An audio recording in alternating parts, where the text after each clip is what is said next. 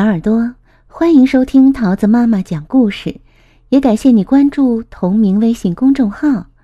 今天呀，我们要听的故事是《小鲁的池塘》，文美国的伊夫邦廷，图美国的罗纳德西姆勒，由刘青言翻译，河北教育出版社出版。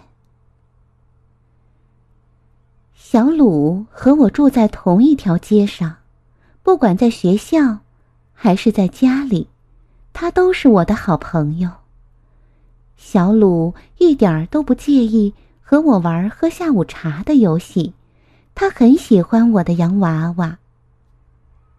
我们偶尔会和我的舅舅、舅妈、表哥、表姐去散步，我们喜欢去池塘边儿，把脚伸进水里。有一次。我们还看见一只白鹭鸶呢。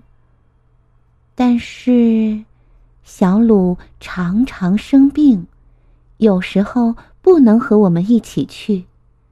不过没有关系，我们还可以做很多别的事。我家院子的大门是绿色的。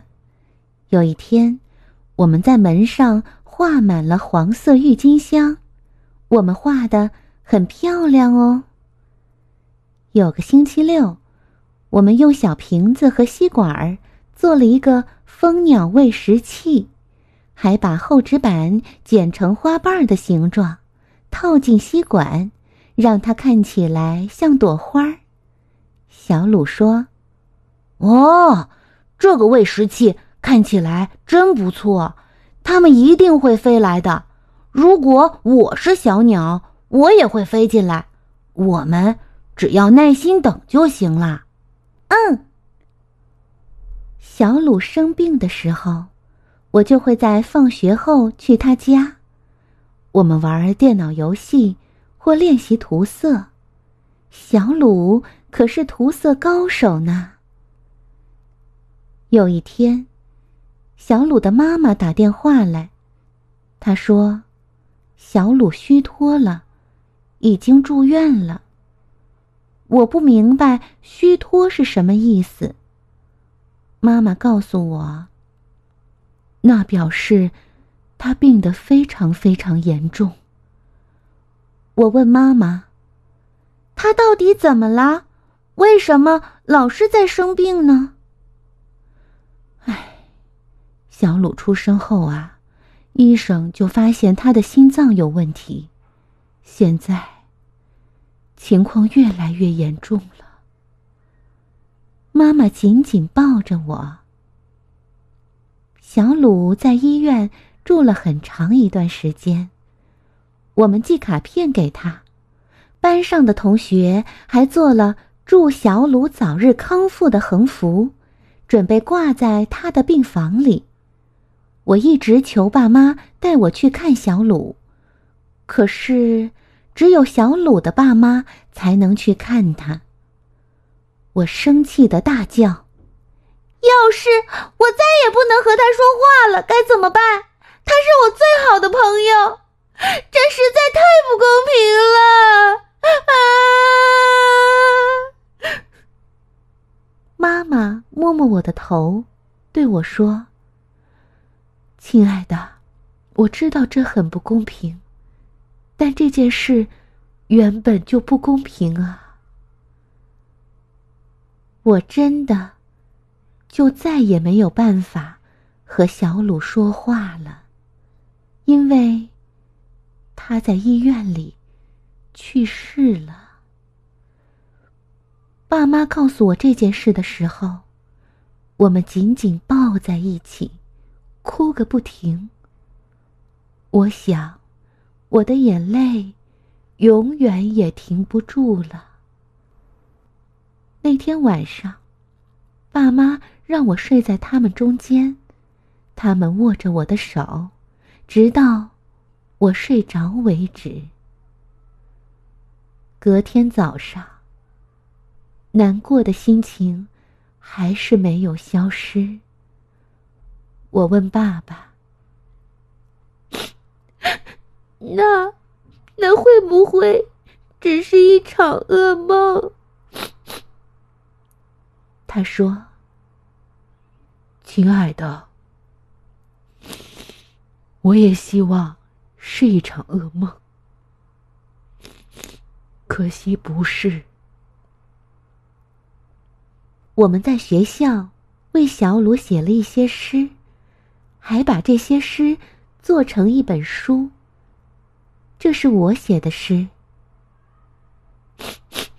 小鲁是我的好朋友，他一直是我的好朋友，永远，永远都是。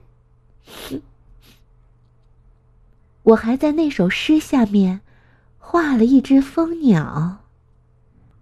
校长说：“我们应该一起做一件永远纪念小鲁的事。”我说：“写诗吧，诗可以保存很久。”每个人都同意。但是，我们还需要在学校里做一个可以用来纪念小鲁的东西。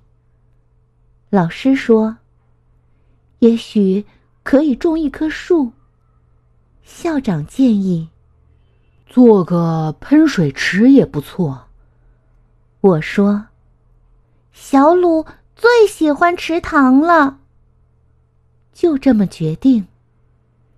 这个池塘就建在校园里，我和小鲁常常爬的那棵老橡树旁边。是个用水泥砌边的小池塘。趁着水泥还没干，我们在上面写下自己的名字。这样，小鲁的池塘就被我们所有人包围住了。我们还用许多小石头、贝壳和植物做装饰，让它看起来更漂亮。我告诉老师。我和小鲁做了一个蜂鸟喂食器，我可以把它挂在树上吗？他说可以。我在教室的座位正好在窗户旁边，所以我就把喂食器挂在自己看得见的地方。刚挂上去的第一天，我就看见有个亮亮的小东西。渐渐靠近窗户玻璃。哇，是蜂鸟，在阳光下闪闪发光呢。我看着它，它也看着我，我的心跳得好厉害呀。我看着它一溜烟儿飞向小鲁的池塘，从花瓣状的吸管里吸取糖水。我好高兴啊！接下来那几天，同样的蜂鸟不断出现。我知道是同一只，因为我认得它的脸。它总是先飞到窗户旁边看看我，再飞向小鲁的池塘。我有一种奇怪的想法，但我知道那不可能是真的。或许，这只蜂鸟只是喜欢飞到玻璃窗前照镜子而已。可是呀，那个想法却一直在我的脑海里。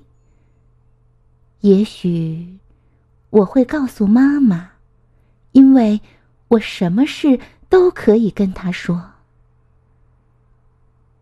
没多久，学校。就要放暑假了，我把喂食器带回家，挂在院子里。而且每天都往里面装满新鲜的糖水。我不知道那只蜂鸟会不会找到我的家，就是这所有着绿色大门、门上画满黄色郁金香的房子。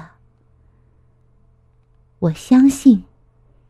那只蜂鸟一定会想起来。